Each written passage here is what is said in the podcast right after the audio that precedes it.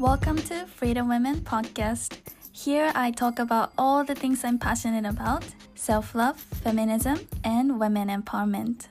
海外志向な次世代女性へ自分の気持ちに正直に生きるヒントをライフコーチである萌えが飾ることなくリアルトークでお届けするエンパワーメントポッドキャストです。Are you ready? Let's go! たり前をぶち壊せシリーズで、社会が決めた当たり前や心のブレーキを取っ払って自分の人生を生きる人をクローズアップする特集第1回目のゲスト、NLP コーチのみなこちゃんに来ていただきました。ようこそ。はい、今日はお招きいただきありがとうございます。はい、ありがとうございます。はい。あの、みなこちゃんとこのポッドキャストで、あのね、妊娠中の時に話したことがあるから、もう知ってる人はいるかなと思うんですけど、改めてぜひ自己紹介をお願いします。はい。えっと、もえちゃんまた呼んでいただきありがとうございます。えっと、新関美奈子と言います。で、私は今、えっと、第一子が生まれて、えっと、普段は会社員をしているので、育休を今取得していて、で、夫も育休を取得した、長期でね、取得したことによって、オーストラリアに期間限定なんですけど、あの、家族で赤ちゃんを、6ヶ月の赤ちゃんを連れて一緒に来るっていうことを、うん、そう、6ヶ月の時に来たっていう感じなんだけど、そう。で、育休中にお、あの、育休っていうのを 活用して、オーストラリアに住んでみようっていうので、今、あの、トライをしております。で、会社員の傍ら NLP コーチとしても活動していて、あの、まあ、海外志向の女性に向けた、海外志向の女性に、そうですね、コーチングを提供しています。で、そう、出身は栃木県でずっと田舎で育っていて、で、それから大学で東京に出て、神奈川に引っ越して、で、また東京に戻ってきてっていう感じで、就職は埼玉で、みたいな感じで、結構いろんなところに住んだりしてました。で、実は帰国子女でアメリカに3年住んでたこともあるので、なんかそんな思いもあって、やっぱり海外に住みたいなっていう気持ちが、なんかやっぱり海外って自由だし、いいなっていう気持ちがどこかにあって、それで、そう、家族いるけど、みんなでちょっと海外に住むっていうのやってみるっていうので、今回は、そう、オーストラリアに行くっていうのにトライしているところです。はい。うん、ありがとうございます。ね、今、オーストラリアに、ね、住んで、息子さんとパートナーと3人で、え、いつ行ったんだっけ？夏と、とかに。8月、そう、8月に、うん8月の末うん。に、そう、こっちに来て、来た時が、本当息子が6ヶ月にな、な、ちょうどなる頃。へえ、じゃあちょうど私の今の娘と同じくらいだ。なんだ。うん、もうすぐうんうんうんうん6ヶ月だから。そっか、じゃあこの時にオーストラリアに行くって、いや、考えられないよ、もう私。もう、そう。千葉の実家に帰るのでも、ね、宮古島から飛行機3時間なんだけど、乗るのでもうすっごいハラハラしてるから、そうだよね。いやー、すごい。でも今日はなんかそのオーストラリア行きを決めた、んこう、決意から、もうどういうふうに、こう、家族で行こうって、あの、決めていったのかとか、そういうところも気になるし、そのパートナーが、こう、育休を長期で取ってるっていうのも、私の夫も取ってるんだけど、なんかやっぱりまだまだ当たり前ではないのかなって思うから、その時の、なんだろうな、パートナーの育休を取って、なんだろうな、子育てをしている、なんか現状みたいのとかも聞けたうんうらんうん嬉しいなと思います。もちろんです。でも早速なんだけど、そのオーストラリアに行くっていうのは、もう最初から決めてたんですか？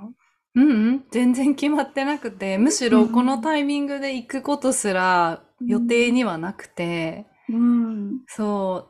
でも、その家族で、あの、なんだろう、今すぐじゃないけど、まあ、いずれ海外に住みたいよねっていう話は夫ともしていて、だからそこでの、こう、同意は一応取れてたというか、だからそういう、うんと、ビジョンみたいなものはあったんだけど、今この育休を取っているタイミングで、じゃあどっかに行こう、行こうねって言って元から計画してたわけではなかったっていうのが正直なところ。うんそうだよね。なんか私、りなこちゃんとポッドキャストで、本当に生まれる直前。話してて、なんかその時にそのオーストラリアに実は行く計画もあってみたいなことは全然知らなくって、そう本当にそうそう本当に気。づいたらオーストラリアになんか来週行きますみたいな、なんかもうすごい行動が早いって思った。うん。うん。うんうん。そう、なんかそれが決まったのも、本当は、えっと、そう、夫が最初ね、3ヶ月取ろう、育休を取ろうかなっていううん。話をしていて、最初1ヶ月って言ってたのかもしれない。最初1ヶ月とか言っていて、で、私が3ヶ月ぐらい取っちゃえばっていうのを言って、で、そこからさらに、半年ぐらい取っちゃえばとかっていうことを言言ってたりしたのね。で、そしたら、なんかこう、どうしようかな、どうしようかな、みたいな話をずっと夫がしていて、やっぱり男性が育休取るって今でこそちょっとずつ増えてきてるけど、やっぱりうん。なんだろう、長期で取るな、な、数ヶ月単位で取るっていうのは全然、ね、今でもやる人ってまだまだ少ないと思うし、うん。なんだろう、女性が育休取って長期休むっていうのも、まあ大変ではあるけど、男性にとっての方がなんかこうハードルが高いというか、うん。それこそ職場のね、上司の理解とかが女性の育休と比べてあるかって言ったら多分まだないと思うから、うん。すごい言うのにさ、すごく勇気がいったと思うんだけど、なんか蓋を開けてみたら、8ヶ月で申請してきたって帰ってきて、8ヶ月？みたいな感じになって、で、そこから8ヶ月も休みがあったら、ちょっと育休中どうしたいみたいな話をうんしたのね。そう。うんで、もちろん子育てを二人でするっていうのはあるんだけど、やっぱり休みがそんなに会社員でそこまでの休みが取れるってなかなかないから、何かやりたいことあるみたいな話をしていたら、そこで、うんと、夫が英英会話ができるようになりたいっていうのがあって、じゃあそれをやるにどうする？やるにはどうする？っていう話をしていて、で、そこで、あの大手の英会話スクールに通おうかなみたいな話をしていたんだけど、結局そのスクールに行くにしても、あの割と、なんだろう、手厚めな指導が受けられるところに行こうかなみたいな話をしていて、やっぱ値段とか見ると、そんなすぐ、すごい安いわけじゃないから、なんかね、数、数ヶ月だったと思うんだけど、多分グループとかでもなんか数十万、三、二、三十万、三、四十万そんなするんだ。する。ううんん、なんかあの、学校によるんだけど、うんうんそうそうそう。だからしっかり指導してくれるようなところに行こうとすると、やっぱりそれなりにするから、で、そうなった時に、英会話スクールに行って、もちろん伸びる人もいるけど、結局その自分がね、どれだけそこにコミットして、予習をして、授業を受けて復習をして、いかに、いかに日々この練習をするかっていうね、そのスピーキングの練習を自分でやらないと結局行くだけじゃ伸びないじゃない？だからそこで、そん、なんかね、数ヶ月のために30万、40万とか使って、英語力がそんなに伸びなかったらすごい、なんかもったいないよねって思ったっていうのがあって、で、そんなんなら、あの海外に1ヶ月でもいいから、例えば語学学校とかに行く？海外で行くっていうのにトライしてみる？で、実際行ってみるとやっぱり自分のその、なんだろう、英語のレベルっていうのがすごい顕著にわかるし、で、それが、う ちの夫すごい英語ができるわけではなかったから、すごくそれがやっぱり自分の焦焦りにもなって、だから行って、やばいって思ったのか、めちゃめちゃこっちに来てからすっごい英語勉強していて、だからそう、それはね、本当にこっち来てよかったなって思うんだけど、なんか私もそういうところがあると思って、なんか日本で、なんかちょっとぬるっとした環境で、ね、大金はたいて、なんかなんとなくやった気になるよりは、こっちに来ちゃって、こう、なんだろう、その場で、その場の環境で、刺激を、いろんな刺激を受けながらやるっていうのがすごくいいんじゃない、結果につながるんじゃないかなと思って、ちょっと海外に1ヶ月ぐらい行ってみるのはどうって言ったら、え、俺一人でって言ってたんだけど、うん、家族みんなで行ってみるのはどうって言って、でもそこで、そう、あの、なんだ、そこで大丈夫かなって思ったのは、やっぱりお金の心配。うんうんうん。がそう、すごくあって、そう、で、なんかね、うんと、育休を夫が取ること自体には、私はお金の心配とか実はなくて、うん、っていうのも、あの、まあ、それなりに2人とも育休の手当がもらえるから、もちろんそのフルタイムで働いてる時とかと比べちゃうと全然少ないし、ボーナスとかも入らないから少ない。だけど、日々の生活ができないかっていうと、全然そんなことはなくて、多分トントンでやっていけるみたいな。か、最後の方ちょっと貯金切り崩すかなみたいな感じかなみたいな感じで、からそこの面ではお金の不安とかはなくて、夫がね、長期で育休取ることに不安はなかったんだけど、うん、いざ、じゃあ海外に行こうって思った時に、うん、なんかね、何ヶ月行くかって考えた時に、うん、なんかどうせ行くなら1じゃなくて、3ヶ月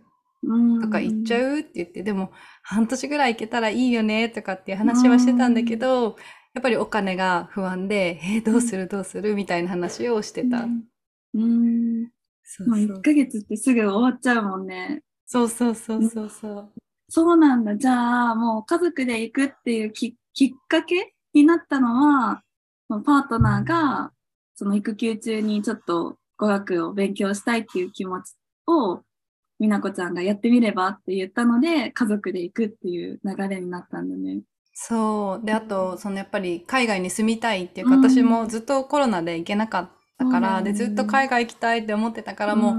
これを機に行くべしと思って、そう。だから私のね、海外行きたい欲と夫の勉強したい、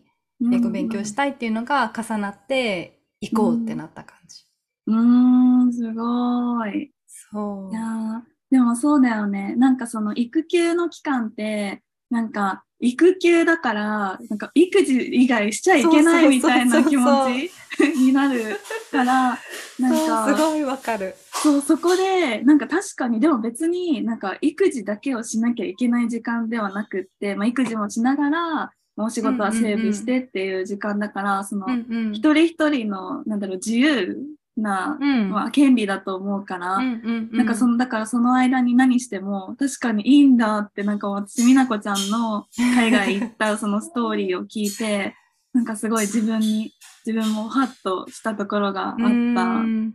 確かにそれすごいわかる。なんか私たちも、その、育休中にそうやって海外に行くってなった時に、そのやっぱりね萌ちゃんも言ったみたいに育休ってやっぱり子供を育てるための休暇だから、うん、ね、そこで子供第一であることは間違いないんだけど、うん、なんかね海外に行くっていうとなんかそれを子育てをおろそかにしてるみたいなさ、うん、なんて言うんだろう。子育てだけじゃなくて海外に行くっていうことをするってことは子育てだけじゃなくなくなるからなんかそれってどうなんだろうとかって実際思ったりもしたんだけど、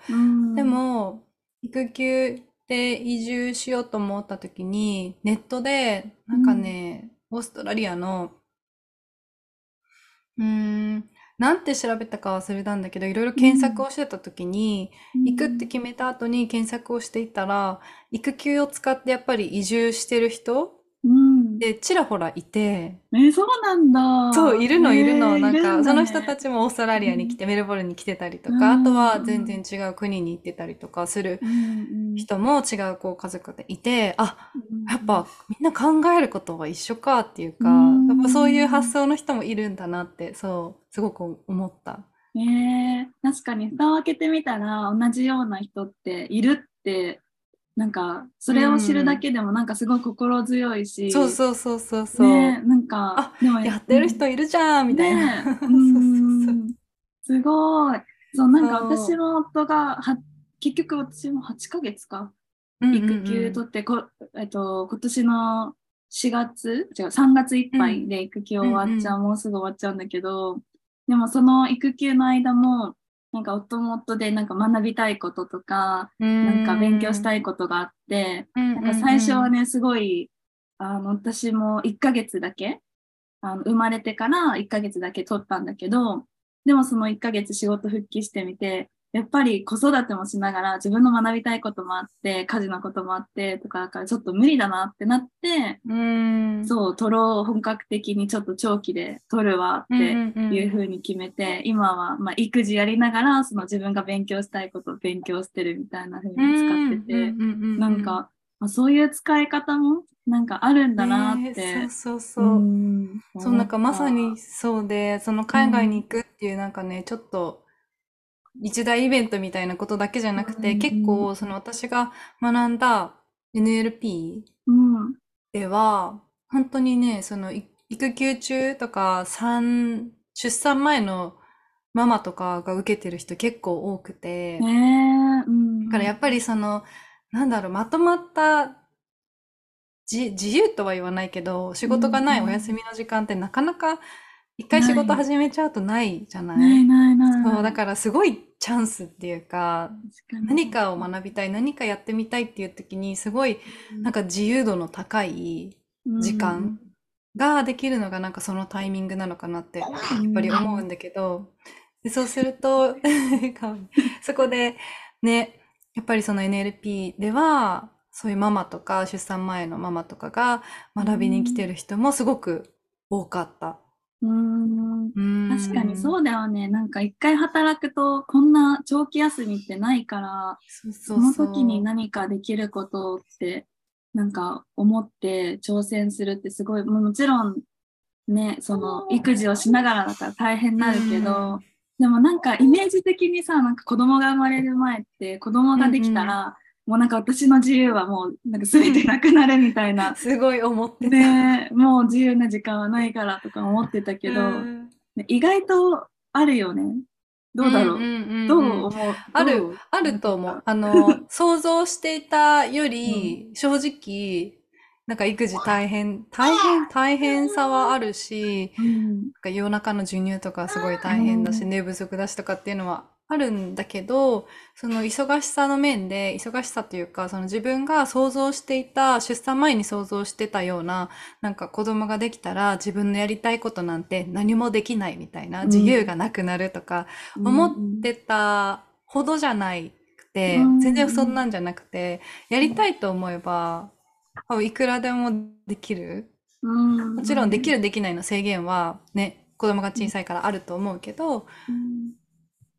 やろうって思ったら多分いくらでもできるだなって、うそう、すごく思う。うーん、そうだよね。なんか本当にうん。私も、なんかその子供ができたらとか家族を持ったらこういうことができなくなるからっていうのですごい自分にブレーキをかけてたところもあったけど、ななんか実際にこんな、なんか意外とできちゃってるっていうのが、あるから、なんかもし、ね、こうちょっとね、なんかその自分の時間がなくなっちゃう。もちろんなくなるんだけど、なくなることは。そうそうそうそうだけど思ったよりも大丈夫だよっていうのをなんかもし心配してる人がいたら、なんかねね、勇気づけたいと思います。そうそうそう。なんか本当に出、私、なんだろう、こう、私のコーチに出会うまでは、本当にその、結婚したタイミングでちょっと経った後で、で、そこからやっぱり自分の将来を考えた時に、なんか子供ができたり、家族が増えてったら、本当に自分のこやりたいことって何もできなくなっちゃうんじゃないかなって思ってたから、そう、でも実際ね、こうやって出産とか経て子育てしてると、全然それは嘘だったなって思う。確かに。うーん。でもなんかそのオーストラリアのちょっと話に戻るんだけど、うんうんうんオーストラリア行く時の経済的な不安って言った。けど、なんかそれはどうやって乗り越えたんだろうってすごい気になは、そう、すっごい、何？そんなに、なん、なんだろう。お金持ちなわけでもないし、普通の会社員夫婦だから、る。なんかね、おか、親がお金持ちとかじゃない、でもないし、自分たちでこうやっぱり回してるから、でそうなった時に貯蓄 うちら散散財する夫婦で もう全然貯蓄なんてしてなくてなんかね結婚式とか新婚旅行とか海外旅行とかやっぱりすごいお金を使うイベントで結構使ってたからそれまで全然貯めてなくて、うん。でコロコロナになって身動きが取れなくなってなんかあなんかうんお金ちょっとずつちょっとずつね貯まってったなっていうのはあるんだけどすごい貯蓄があったわけじゃなくてだからうん。やっぱり自分たちがその育休手当だけをもらってるっていう状態でなんかこう働いてお金をもらってないでフルではもらえないっていう中でやっぱりその海外に行くってなるとやっぱりお金かかるしそこに対する不安っていうのはすごくあった。うん。え、なんかその不安ってどういうふうに、うん。もうやる、やってみるしかないみたいな感じなのかな？いやちゃちゃんと計算をしまし計た。算して？そうそうそう。やっぱりそのお金ってな、なくなったらもうどうにも、なくなったらどうにもできないっていうか、そうだよね。ね、そう、すぐ、一応多分すごく不安なところで、不安、不安のまま多分来てもね、あんま楽しくないうんと思うし、なんかね、その毎日の生活どころじゃなくなっちゃう気がするし、っていうのでどうしたかっていうと、あの、きちんと費用を算出して、もう全部計算をして、えっと、そう、概算を出して、自分たちがもらえる育休の手当の費用がこれぐらいで、で、生活にかかる費用がこれぐらいで、で、貯蓄がこれぐらいだから、あ、大丈夫だよねみたいな感じで決めた。うん。そう。なんかさ、育休の期間にもらえる、その給料とかもさ、なんか実際に入ってみないと分かんなかったりもするよね。なんかシミュレーターみたいの。そうね。し、でもシミュレーション、結構シミュレーション通り。うんうんうん。ん。そうそうそうそう。そっか、じゃあその、確かになんか見えない不安とか、もやっとした不安とかだと、なんか、なんだろうな、不安ってずっと残るけど、それがこう数字とかに見えて、あ、大丈夫かもしれないみたいな兆しとかが見えるだけで、心がだいぶ変わったりもするのかなって思う。そう、間違い、ま、本当に間違いなくて、なんかお金大丈夫かなって思ってた時は、本当に漠然としたさ、こう、お金大丈夫かなみたいな、お金の何が心配なのみたいな。うん、うんうん、そう感じなんだけど、じゃあお金って考えたときに、まあ生活、本当にその家賃と、うんうん家賃の相場はやっぱりね、やっぱ調べればわかるから、家賃の相場うと、ん。と、まあ食費、うん。光熱費、その他生活費みたいなのを計算して、そう、かける滞在費で出して、で、私がやったのは、やっぱりそれをミニマムで、さ、なんか、なんて言うんだろう。まあ、このぐらい、これ、うーん、なんて説明したらいいの？ミニマムで出し、出さない？で、結構、多く見積もって出して、余裕を持って、そう、余裕を持ってうん。計算をさせたっていうのはすごいあって、うん。だからなんか、このぐらいあれば、これだけあれば足りるよねっていう風に、ちょっと少なく見積もって計算しちゃって、で、それがね、超えちゃった時に、あ、足りなかったとかすごいうん困るし嫌じゃない？だから、なるよね、なる。そうそうそう。で予想以それが上にかかそうそう、予想、そう、予想外にかかることもあるるし、うん。なんかその時にやっぱりね、余裕を持って見積もっておくうん。ことで、私たちは一応、なんだろう、やっぱね、何？予想外の出費ってやっぱりある？うんし、海外とかだと余計そのなんかトラブルとかもあるし、うん余計お金がかかっちゃうこともあるから、そこになんかこうバッファーを持たせて、うん計算をさせておいたことで、あの、すごい良かった。その余裕を持たせた上でも、あ、足りるねっていう計算ができたから、うん。あじゃあ安心していけるねっていうふうにうん行こうっていう決断ができた。うん確かにそこまで緻密に計算すると、なんか不安も晴れて、なんかもそうそうそう。ゴーってう、うん、そう気がする。なんか私たちもやっぱ海外は行きたくって、うんうんうんなんかもともとその娘ができる前とかも、二人でこう海外に行ったりしたいよね、みたいな話をしてたから、ね、でも、まあ、ちょっと、この予想外の 娘が誕生したから、ちょっと延期みたいな感じになってたけど、でもなんかその3人でも、そういうふうにこう不安のもととかを自分たちで解消し、一つ一つ解消してって、なんかいけるのかもしれないなってすごい今思った。うんうんうんうんうん。そう。そうそうそう。今さ、超かわいい萌えちゃんの そう、今日はベビーを見ながら、そう今思い出したんだけど、もう一個その葛藤っていうか、なんかう、ん行くの大丈夫かなとかって思ってたのがうん。もう一つあったのを思い出して、うん。やっぱり赤ちゃんが小さいから、でうん、初めての育児っていうのもあったから、そうだよね。ね、なんかこれが多分第2子とかだったら多分ちょっと余裕があって、まあこの後こうなるし、こういう風に育っていくから、まあ行っても大丈夫でしょうとかっていう見立てとかね、もしかしたら立てられたかもしれないけど、その、どういう風に成長していくかっていうのも手探りの中で、なんかその時に何が必要になってどうなってっていうのが、まあ分からなかったっていうのもあるし、あとは息子がなんかこう、検検診とかそうだよね、予防接種とかね。予防接種とか、そう、うん。検診とかあって、で、それを日本で受けきれない、かったのねタイミング的に受けきれないから、あ、それってどうするんだろうとか、うん。あと、もし息子が、まあ私たちが風邪ひいたら別にね、ななんか多分どうにでもなるんだけど、息子が病気になっちゃったらどうしようとか、なんかそうういうのはすごく考えたんだけど、ん。もうそれは海外保険に入れば、息子のね、病気とかは、まあ大丈夫かって思ったのと、あうん。と予防接種とか健康診断って実はそのうん。行く場所によると思うんだけど、このオーストラリアのメルボルンは実は観光ビザとかで来てるうん。子供でもタダで受けられて、ええそうなんだ。そう、だから息子も2回ぐらい検診6ヶ月とうん。三2回、検診は2回、3回かな ?3 回ぐらいうん。行っていて、そこであの発育の状態見てもらったりとか、うんうんと、ご飯ちゃんと食べる？離乳食食べる？とか、うん授乳どう？とかっていうそういう話もしたりとかして、あと予防接種もタダだから、うん。やんな気はするけど、こっちで受けてもらってっていうのができたから、で、それを知ら、そう、来る前に調べて、うん。あれ、無料でできるらしいっていうのが分かったから、そこも不安がなくなって、あ、じゃあ行こうっていうふうに思えたかな。そう、お金もあるけど、息子のこともやっぱり、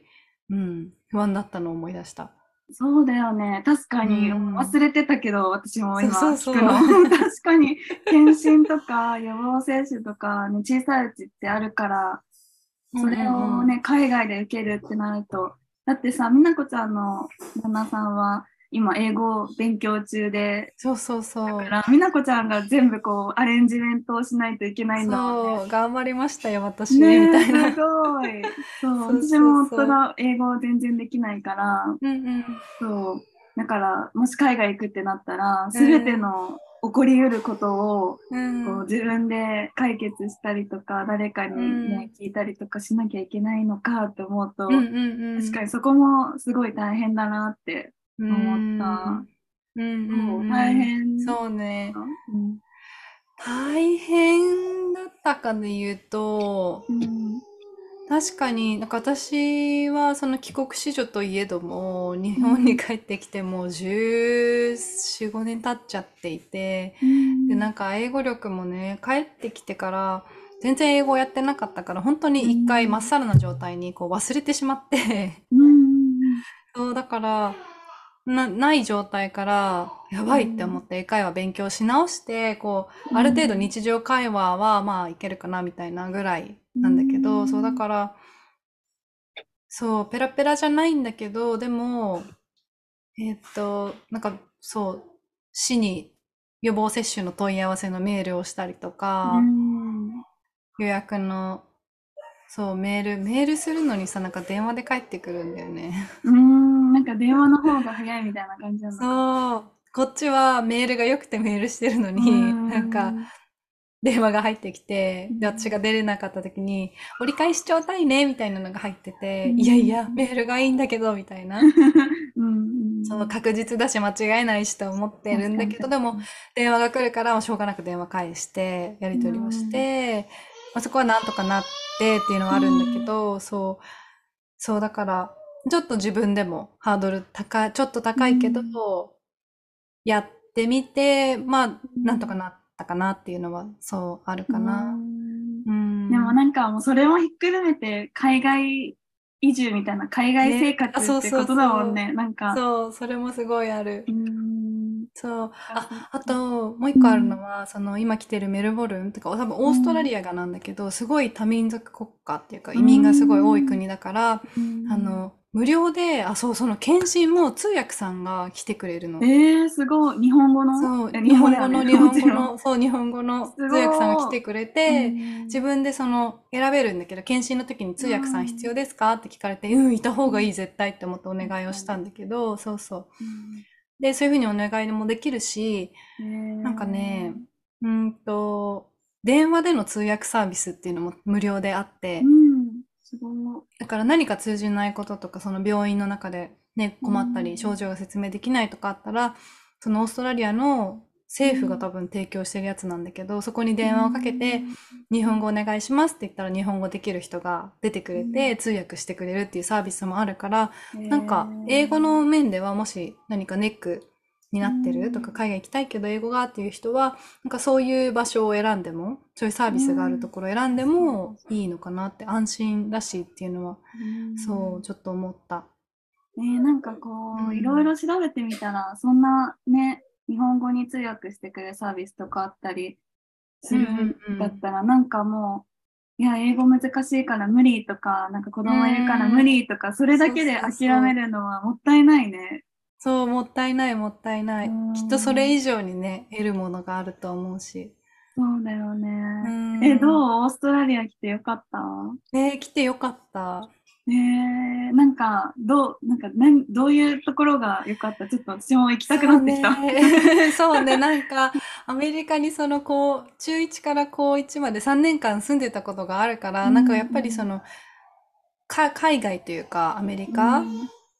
え、みなこちゃん、アメリカはどこにいたんだっけ、バージニア州という東海岸のうん。バージニア州って言って、ワシントン DC が近いうんうんうん。ところなんだけど、そう、実際その、そうなのよ。だから、海外ってやっぱりなんかさ、自由とか、うん。ね、個性を大切にするとか、なんかそういうイメージがある方もね、いると思うんですが、で、私もやっぱりそういうのが、そういうイメージっていうのが染みついてたんだけど、うん。やっぱり日本にずっといると、なんかそう、海外ってそういうものって思ってるけど、うん。なんか、なんだろう、そういうものっていう感じで、なんかこの概念として分かってるみたいな、知ってるみたいな感じだったんだけど、実際オーストラリアに久し、本当に久しぶりに海外に来てみて、オーストラリアに来て思ったのは、いや、本当にみんな自由だなっていうのを、うんもう肌で感じて、っていうのも、やっぱりその、オーストラリアは特にだと思うんだけど、本当にメルボルンが特にで、本当にいろんな国の人がいて、ここってオーストラリアですか？みたいなぐらい、うん本当インド系の人がいたり、フィリピンの人がいたり、どこだろう、韓国の人がいたり、いろんな国の人がいて、で、もう本当多民族だし、うん。一番感じたのは、あの、本当にみんなそれぞれが着たい洋服をたりして、この自分が好きって思うものを着て、なんかみんなこう、なんだろう、型にはめず、うんこう、なんて言うんだろう、自分を型にはめないで、私はなんかこう、ちょっとぷくっとしてるから、こんなへそ出しとかできないみたいなんじゃなくて、私がそれを着たいと思ったら着るみたいな感じで、みんな本当自分の着たい洋服を着てたりとかするし、なんかそれがすごく海外に久しぶりに来てみて新鮮だったことかもしれない。うんうん確かに、なんか周りの目を気にするなんて逆に恥ずかしいみたいなえ感じだよね。そうそう、なんか周りの目なんて、え、何それみたいなぐらいの感じ。うんそう。そうそうねそう。確かにメルボルンってそんな人種が、いろんな人種がいる場所なんだね。そうそうそうそう。うんなんか特にそうみたい、オーストラリアの中でも。うーん。だから街とか歩いてると、うんあのね、ここ、ここアジアですかみたいなぐらいうんお店が本当に寿司屋さんだったり、中華だったり、うんもういろんなタイ料理だったりとか、韓国料理だったりとかっていうのがあるうんぐらいで、街を見て、ここはどこだろうって錯覚するぐらいのうん多国籍感がある。えー、楽しそう、行きたい。楽しい楽しうんい。え、メルボルンに最初から行こうって決めてたの？メルボルンにと、したのは。メルボルンにしたのは、えっとね、私、バイリンガルのチカさんがすごい好きで、うんで、バイリンガルのチカさん、が、そう、住んでた、3ヶ月住んでいて、うんプチ移住って言ってやっていたのを見ていて、なんかこの、メルボルンって結構カフェの文化うんで、おしゃれなカフェがいろんなところにあうんってっていうのが、あ、すっごいいいなと思って、来たいなって思ってたのが一つあるのと、私たちがその結婚した後に、新婚旅行の後にコロナになる前うに、ん。オーストラリアに旅行にし来たことがあって、その時ロードトリップをして、あうん。の、オーストラリアの東側の東の海岸を、うん。ケアンズからゴールドコーストまでうん1700キロぐらい、1週間ぐらいかけて移動したっていうのが、が、そううん、あるんだけど、その時に、まあシドニー、東海岸で言えばシドニーとメルボルンって来れなかったところ、うん。だからシドニーとかメルボルンとか行ったことないところに住んでみたいよね、みたいな話をしていて、その中でも、シドニーも良かったけど、やっぱり私が、いや、バイリンガールのチカさんも住んでたし、ちょっとカフェもおしゃれだし、住んでみたいなって思って、あの、そう、メルボルン選んだのと、あと、なんか世界一住みやすい街えー、そうなんだ。って、そう、メルボルンが言われてて、で、そう、そんな街ってどんな街だろうって思っ。たっていうのがある。のと、うんそんなに住みやすいんだったら、今後の私たちの海外移住の移住先の候補としてもありだよね、うん。みたいなところもあって、ちょっと下見感覚というか、うん。そういうのも含めてメルボルンうん。したっていう経緯がそうある。えーえ、メルボルンにあとどれくらいいるとかもう決まってるの？いそう決まってるのもカウントダウン、帰国のカウントダウンが、つ もうね、1ヶ月を切っていて、う。そう、2月の初めにはもう日本に帰ります。そうなんだね。寂しくない？そう、寂しい、寂しい。そうだよね。なんか、私も、まあ、普通に今は宮古島だけど、うん。なんか、夫がね、育休取って、いやこんなにのんびりできる3人で、のんびりできる日々って、もうこれ、この時だけなんだろうなとか思って、すごいじじーんとくる時がある。最近なんか終わりがこう見えてきたからこそ感じうんる。わかる。ね。そう。なんか、有、有限なんだなっていうか、その、期限があるっていうかね、なんか終わりが近づいてくると、やっぱりその、ね、最初の頃って私も来て、いや、まだ半年もいるからね、とかって思ってたんだけど、なんか終わりがやっぱり見えてくると、ああ、もう帰っちゃうんだって、やっぱり思って、なん、か、一日一日をちょっと大切に過ごそうっていうか、うん。ねえ、なんか行きたいところ行かなきゃみたいな気持ちとかがすごく。ある確かに。そうそうそう。いや、そうだよね。カウントダウンが近づいてきてると。うんそう。え、でも、みなこちゃんはこれから、その、オーストラリアのメルボルンも移住の候補に入って、うんうんうんアメリカとかにも移住したいって、私、みなこちゃん、ポッドキャスト聞いてるかあ、ありがとう。ら。はい そうなんです。やっぱり一番はアメリカに住みたいっていうのがあるから、まあそこを最終目標として、でも他の国にもやっぱり住んでみたいっていう気持ちがあるから、カナダとかイギリスとかうんに住んでみたいなっていうのはそう、今思ってるところ。ねえいいね、カナダもイギリスも。そうそうそう。じゃあ家族でこれからもいろんなところにこう行く感じなのかな？そう、行けたらいいなって思ってる。うーん、いいね、いいね、そう楽しそうみだね。うーん、そう、私たちも海外には行きたいなと思ってるから、なんか美奈子ちゃんたちの家族がこういろいろ挑戦してるのを見て、私も、え、美奈子ちゃんのなんかパートナー、おメルボルンで語学学校行ってるらしいよっていっぱい言ってる。そうなんだ。そう、ね、そんなこともできるんだとか言って。でもやっぱりなんか周りでさ、なんかその私の夫とかも、あの育休取ってる同僚、うんうんうん私の夫は料理人で、その料理人業界でうん育休を取るって、まず今全然ないの。本当うにん0.1%とかそんなんだと思うんだけすごいど、。うんそうそうそう。なんかその環境で、なんかね、自分の周りではあんまりいないけど、こうやってちょっと、なんだろう、距離はあるけど、美奈子ちゃんの夫が取ってるとか、他の人も長期で取ってるみたいなことを聞くと、なんかすごく、あ、こう別に、なんだろう、変なことしてるわけじゃなくって、こういうふうにちゃんとね、なんか育休を取ってる仲間もいるんだみたいな気持ちですごく心強い。ねえ、そうだよね。だってなんかそのやっぱりその環境それぞれでやっぱり当たり前が違うから、そうだよね。ね、同じ育休、同じ期間取ってても、なんかその取り、取りづらさっていうか、うん。ねえ、なんかみんな取ってない中でと取っていいのかなとか、なんかそういうのも絶対あると思ううし、ん。え。美奈子ちゃんのパートナーも最初からなんか育休には結構積極的な感じだったの？うんうんうん、積極的だった、積極的だった。うんうんうんうん。結構周りにもそういう人がいたのかな？あ、そうだね。会社、うん旦那さんの会社、夫の会社の中では、でもそんなにたくさんは多分まだいない。うん。だけど、その後輩で1ヶ月取ってるうん人がいたって言ってたけど、多分その人が男性の育休でそんな、なんだろう、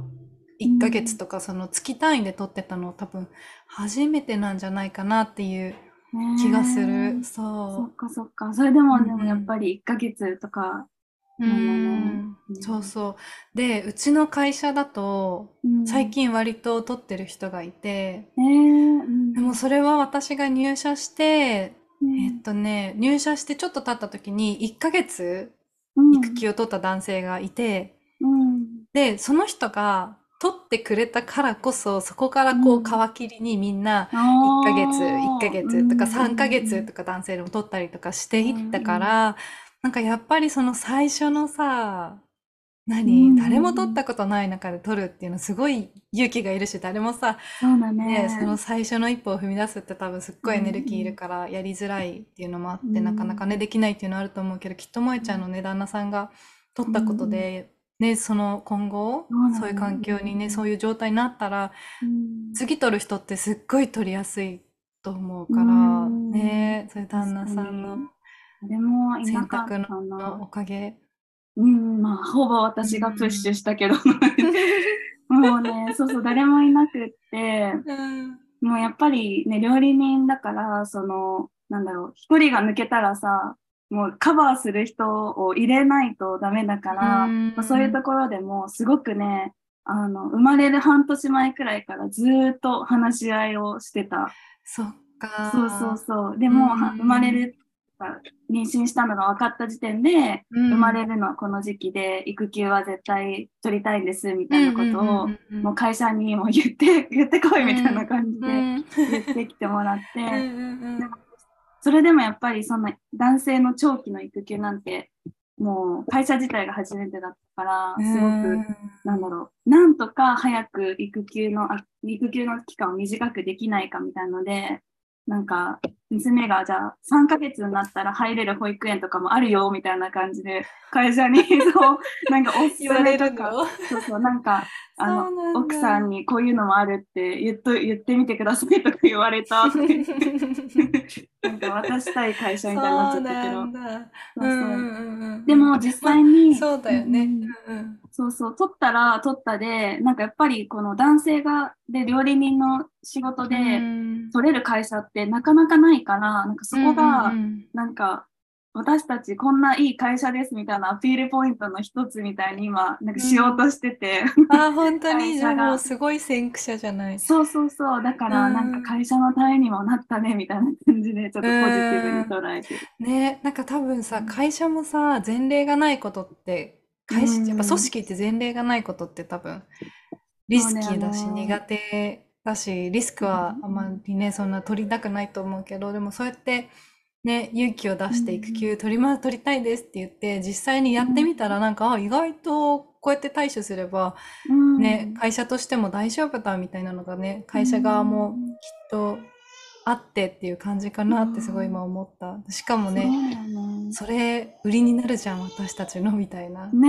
え、そうそうそう。なんか今後うん育休取りたい人がいたら、なんかアドバイザーみたいなこともしてくださいとか、この間言われたらしい。え、すごい、すごい新しい、なんね。か、うね、ん。ことがう。んうんうんでもやっぱり育休を取ってもらって長期でね最初のこのなんか一番成長が見れる時にうん夫婦で子育てできるのってすごいいいよね。うん。うん、そう思う、そう思う。なんかやっぱり、り日に日にできること、この0歳の時ってなんかうん日に日にできることが増えてくから、うんなんか見ていて、なんか逆になんかね、私が思ったのは息子はこんなに成長してるのになんか私なんかそんなに何も変わってないとかって思っちゃうぐらいの成長ぶり。わかるわかる。そう。そうなんかそれを一緒にその、なんかものすごい成長していくのを一緒に私たちもじっくり、なんか本当にその、なんだろう、朝から晩までうんいで一緒にいられるっていうのは、なんか時には大変だけど、うんなんかね、きすごい貴重だなって思う。うん、本当だよね。うんなんかそれを二人で見れるって、私もすごいなんか、いい経験してるなってすごい思う。うんだからなんか、ね、この経済的にとかもあるかもしれないけど、でもやっぱり、こんなね、時期に一緒にいれるなんてお金に換えられないから。変えられないよね。そうそうそうだからなんか、いや、無理だろうなと思って、夫の育休とかも、なんかね、まあ、うちは無理だなって諦めるんじゃなくて、ちょっとうんね、プッシュできるとこはしてみてもいいかなってすごいうんうんうん思う。そうだね。そう。あとうん無理だなっていうのがあるなら、なんか何、何が無理なんだろうっていううん。ところをこう考えていって、その旦那さんのね、萌えちゃんみたいに、萌えちゃんの旦那さんみたいに、誰も取ったことがないから無理って思ってるのか、お金で無理って思ってるのかっていうので、いろいろね、無理の中身が分かればアプローチできるし、うん。ね、無理、無理なことはないと思うから、いや、そう、本当に。そうそうそう、私。たちもうんね、全然経済的に余裕は全くないけど、でもなんかまあ、なんだろう、投資みたいな感覚で今回、ううん。ん、取った。なんか、今別にお金が一一回ガンとなくなっても、またなんか保育園行って自分たちが働けるようになったら、その分ってまたふ、うん。取り戻せるし、でもこの時間は取り戻せないし、みたいな感じでね。ね。そうそう考えて私たちもまさにそれかも、その今回オーストラリアに来たっていうのも、結構本当に結構お金がかかってるから。そうだよね。そうそうそう家族で家行のくって。うんそう、なんかね、日本のお家は持ち家だから、そっちのローンを払いつつ、うんで、こっちの家賃も払いつつっていうのをして、うん生活費払いつつってやってるから、やっぱりね、それなりにかかっていて、でう、んかなり貯金をついく、すくいつぶしてて、思ったより使っ、使ってる、うん。なんか余計な、余計じゃないな。あの、予想外の出費とかあったりして、うん。結構使ってるから、ちょっと大丈夫うちみたいな感じで、結構カツカツでヒヤヒヤものなんだけど、私も萌えちゃんと同じで、そう、今を逃したら、こんなチャンスもうしばらく来ないから、もう第二子が生まれて、また同じくね、育休取るとかっていうタイミングまで絶対来ないし、まあできるかもわからないし、うん。今しかないって思って、うちも貯金をもう食いつぶしてでも、まあ今行こうって思って、そう。で、そこから、ね、やっぱりね、自分たちが働けばお金はどうにでもなるから、もうそこからね、また貯めていけばいいしって思っうん、たのも、そう、私たちもそう思った。そうだよね。なんか長期的にこう考えてっていうことをしたら、うんなんかそうそね。の不安とかも乗り越えられたりするかもしれない。そうね。うんなんかその、今一番重要なのが何かっていう感じだよね。お金を。貯蓄しておくことが一番大切なのか、その子供との時間を家族みんなで過ごすっていうのをうん今一番大切にしたいのかとか、うんね、なんか何が一番その家族にとって自分にとって大事かっていうのを考えると、うんうん。意外とね、あ、お金は後ででいいやみたいなうん。風になったりするかもしれない。確かに。ね。あとさ、あとか言って全然終わらないんだけど、なんかそのさ、うん。産後の期間にどれだけ夫がなんか協力してくれたかとか、その、で、やっぱり今後の夫婦の仲とか、変わっていくっていうのもすごい聞いたことがあっそうだからやっぱり今考えると、やっぱり夫が仕事をしてたら育休取んなくて、この全部のね、お世話とかがほぼ私になって、自分のやりたいこともそれこそできなくってってなったら、多分夫婦の関係もなんか悪くなっちゃうと思ったから、なんかそれも考えて、なんか育休を取って2人で育児をするっていうことを今したら、多分、うんなんかもっと仲が良くなったりするのかなって思うのもちょっと一つあったなって思い出した。確かに。うん。それは間違いなくあると思ね。う。うん。なんかさよく聞くのはうん。そうそうそう、よく聞くのは、よく聞くっていうか、なんかニュースとかで見るのは、なんうかん。産後に育休と、旦那さんが育休取ってもうん。何もしないあ人がいるっていうのをちょっとやっぱうん。見るんだけど、聞くんだけど、そうすると、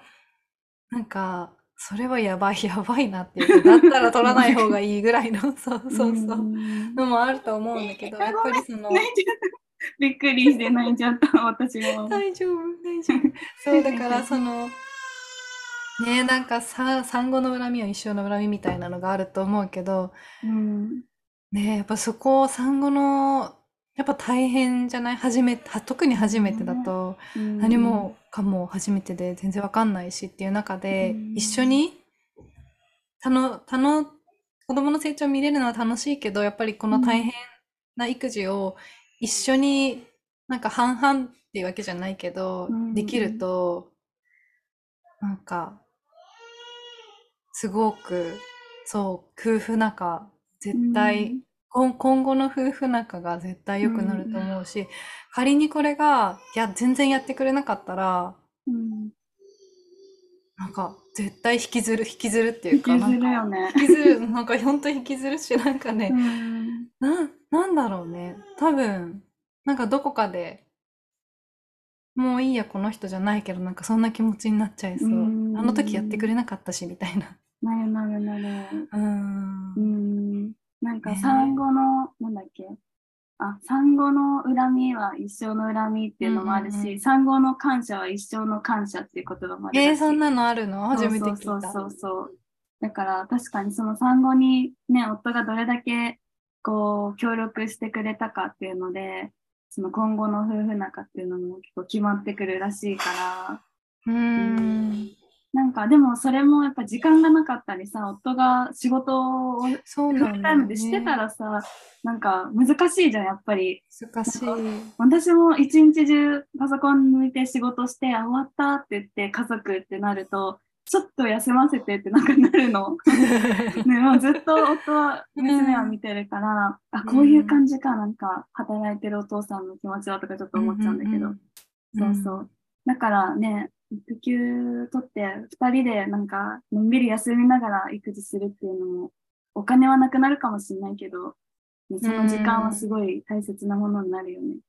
うん。うん。間違いなくそうだと思うー。うんん。ありがとう。じゃあなんか最後に、みなこちゃんがこう当たり前にとらわれずに生ける、い生ける、生きる 秘訣みたいのがあったら、ぜひ教えてください。急だけね、ど。そう。ほんとね、ちょっと考えてみたんだけど、やっぱりその、この前の、萌えちゃんのセミナーに私も出していただい、うん。出していただいてというか、参加させてもらった時にもあったことなんだけど、そうなんかその自分が、その、なんだろうな、こう、こうだからできないとか、育休中だから育児に専念しないとダメだよねとかってなんかこう思ったり、なんか自分の中でそれこそ本当に思い込みっていうか、うん。ね、そういうのがあった時に、なんかそれってやっぱり本当なのっていうのをうん。自分にまずは聞いてみるうんっていうのが大事かなって思った。ううん。ん。確かに。やっぱり私もそのね、育休、萌ちゃんも言ってたみたいに育休だから子育てに専念しないとうん。って思ってたけど、それって本当なのって思った時にうん。別に子育てだけじゃなくてもいいよねって、うん。そう思えたのがあったのがきっかけっていうのもあるから、やっぱりそれが本当にそうなのっていうところ、うん。うん、がまず一つあるかなってそう思う。確かに。で、調べてみたらね、この育休中にいろんな挑戦してる人がいるっていうのもね、あるから、別に育児だけしていなきゃいけない期間じゃないんだっていうのも、うんうんうん。うん、そうそうそう聞くこと。によってわかるね。そう。で、もう一つは、うんやっぱりその自分だけだとどうしても限界がある。うん本当にそうなのって思ってても、うん、そうだ、やっぱそうだよねって思っちゃったらやっぱそこまでだから、確かにね、そうそうそう。だから、なんかね、本当にそう思うって思って、なんかその思い込みが崩せなかったり、うんなんか当たり前に、やっぱり囚われちゃうっていう人は、やっぱりそこで第三者の視点うんを活用するっていうのがやっぱり大事かなと思うから、やっぱりそこでコーチをつけてみるっていうのは、やっぱり私もコーチを、コーチングを受けてるから、うんおすすめしたいなって思うところうんではやっぱりあるかな。そのなんかコーチングって聞くとなんかこう、コーチングってそんな、なんだろう、私にはいらないかなみたいな。うんなんかうん、なんだろう。いざ受けよみたいな。なんか、意気込んであまり受けれなくてもいいものだと私は思ってて、うん。なんか本当にちょっとした悩みとか、うんなんかこういうふうに考えちゃう傾向があるんだよね、私とか、なんかそそんなことでもいいから、なんかこう、コーチっていう存在、自分のね、なんだろう、この人に話したいなとか、この人に聞いてほしいって思うようなコーチを見つけて、うん。話をね、する、で、コーチングしてもらうだけで、うん。その思い込みってもう、なんかススルスル溶けてさようならみたいな感じになると思うから、うん。それでね、人生がその思い込みから解放されて、うん。なんだろう。見える景色が多分どんどん変わっていく。うん本当に今いる環境が同じでも、なんだろう。自分が、自分のものの見え方が変わったら、本当にその同じ環境でも、うん。世界、本当に世界が変わって見えると思うから、なんかそういう経験、そういう経験っていうか今本当悩んでる方とかいたら、ぜひその気負わずにまずはコーチングっていうものにちょっと手を出してみるというか、足を踏み込んでみるっていうのもすごいおすすめ、おすすめかなっていうかそのうん当たり前に生きる秘訣で、そのブロックがさっさと外れるうん秘訣かなっていうふうに、そう、すごく思確かに確かになんかコーチのなんか一言とかコーチの一つの質問でなんかガラッと世界う。が。変わるっていうのも面白いよねその体験をして、うんそうそうそう。ありがとう。うん確かにコーチングありがとう必要だな。じゃあ最後にみなこちゃんから何か宣伝とかはい知らせがあれば教えてください。はい、ありがとうございます。えっとですね、2つお知らせがあります。で、まず1つが、あの、海外移住したいって思ってる方向けに、うんあの、どうやって叶えていくかっていうところを、うんあの、話し合っていく、お話をするっていう、あの、トーク会というかお話し会をうんやります。で、それが2月1日の8時、日本時間の夜8時から9時半うんで開催するので、あの、まあ無料で開催するお話し会なので、私が実際にそのオーストラリアに来たのもどうやって実現したのかとか、うんその時に必要だった海外移住に必要なマインドセットとかそういうところもうん。お話しして共有できればなって思うので、ぜひ気になる方は、あの、うん。参加してもらえればなと思います。これはオンラインでやるうんものになります。でもう一つが、えっと、ま、夢を叶える魔法のランプっていう今、うんグループコーチングの講座をしていて、で、これが、えっと、2月スタートのグループコーチングが、うんえっと、始まります。で、2月19、26、3月5日、12、19の日曜日のクラスで毎週全5回あるんですけど、朝の、ちょっと早くて朝の7時からうん9時の2時間で、このクラスは何をするかっていうと、うんと本当にその自分が望んでるものが何かとか、自分にとっての幸せって何なのかとか、うん。そういうところを紐解いていって、自分のその本音っていうものにつながっていくワークをして、うん。で、そこから、えっと、まあ、結構いろんなことをやるんですけど、自分の、なんだろうな、その自分の大切にしているものを踏まえた上で、じゃあこれから1う年どういう年にしていきたいかっていうところの目標を立てて、これから1年の行動計画っていうところまで落とし込んでいくワークになっていて、でその中でも、うんと、自分をうまくうん。使っていく、効果的に使っていくためには、自分をどうどうしたらいいかっていうところのワークとかをして、あの、うん。なんだろう、うまくいく時のパターンっていうのを見つけて、でそのパターンに自分をこう持っていく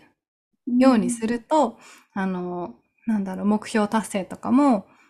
うまく、その自分のうまくいくパターンに乗せることでできるようになってくる。っていうのがあるので、まあそういうのを見つけながらどうやって目標達成していこうかっていうところとか、本当にやりたいこととかを見つけていける、あの、うん講座になっているので、まあ気になる方は、あの、私のインスタグラムのリンク、うんみなこ .20 で検索すると出てくるので、そこから見てもらえたらなっていうふうに思います。うん、ありがとうござはいいます。以上です。ありがとうございます。私も、あの、魔法のランプ、ね、11月に実は受けてて、そう、その頃ちょうそど、この先、自分がどこに住むのかっていうのをすごい悩んでた時期だったから、こう宮古島にずっといるのか、それとも家族がいる、お互いの両、えっと、パートナーとお互いの家族がいる関東圏になんか近づいた方がいいのかみたいな悩んでて、もうどうしよううん。自分の気持ちがわからない。いろんなことを考えると、いろんな人のいろんな気持ちとか、こう娘のこととか考えると、うん。どうしようってなってた時に、そのお知らせがあって、私もちょっと自分の、なんだろう、本当に進みたい道をちょっとクリアにしたいなって思ってた時だったから、すごくクリアになって、うん、あのめちゃめちゃ助かりました。うーん、よかったです。そう、萌ちゃんにね、参加してもらって、本当にありがとうございました。いやいやー、なんかやっぱり自分でなんかね、ワークをやって、それから美奈子ちゃんにコーチングでもっと深掘りしてもらうんだよね。そうそうそう。なんかやっぱりでも自分でワークしてるだけじゃ、こう、なんだろう、行き詰まるというか、ななんかやっぱ、り、